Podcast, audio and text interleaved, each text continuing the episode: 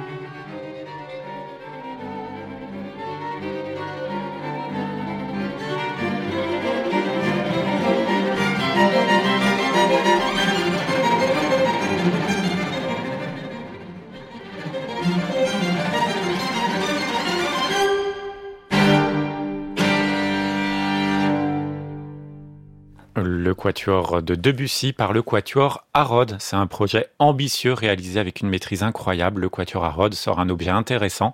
C'est un disque, c'est un film et c'est une commande. Ambitieux parce que le quatuor a passé commande au compositeur Benjamin Attahir. La semaine dernière, dans notre En piste contemporain, vous pouvez écouter un extrait de cette œuvre de Benjamin Attahir.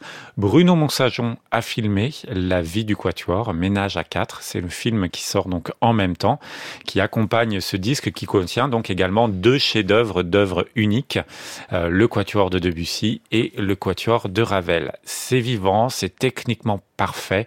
Je trouve qu'il y a un niveau du quatuor en France qui est absolument incroyable. Les Elmire, par exemple, qui viennent de remporter le deuxième prix au concours de Genève.